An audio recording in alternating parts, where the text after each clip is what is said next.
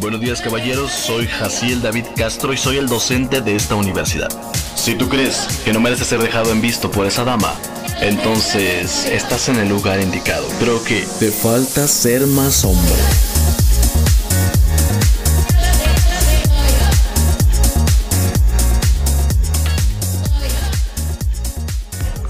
Buenos días caballeros.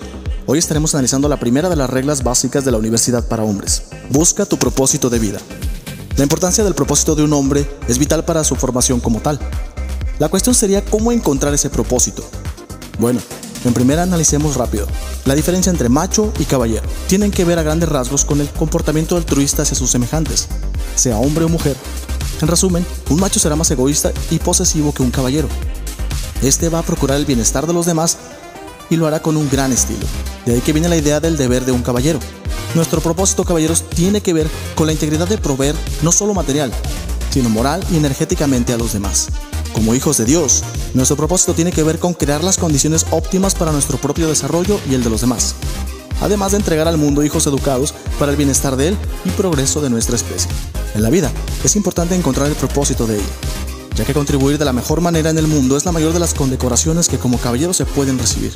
Así que vayan al migitorio con orgullo, mis hermanos hombres, y busquen a la mujer que les hará tener la prueba más grande de amor que el mundo puede integrar. La fidelidad y la lealtad de un hombre es igual a su capacidad de amar. La relación entre Dios y hombre es esencial para lograrlo. Cada uno son uno en sí. Siempre con dignidad y sueños, el hombre será la obra magistral de la naturaleza. Así que hombres, a darnos la mano los unos a los otros, que mi propósito en este podcast es formar hombres para el mundo y darles el legado más grande de poder orinar para.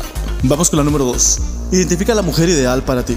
Básate en tu propósito de vida para encontrarla. De ello depende el 50% de tu éxito.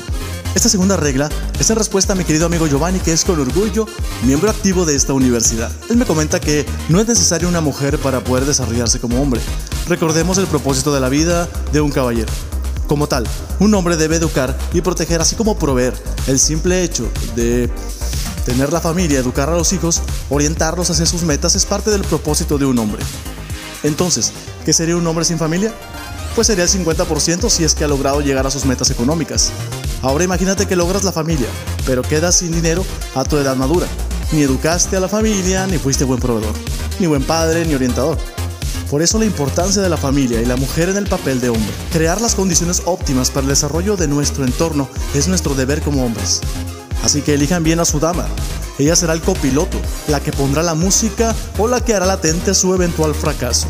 Recuerden caballeros, somos lo que hacemos, no lo que decimos hacer.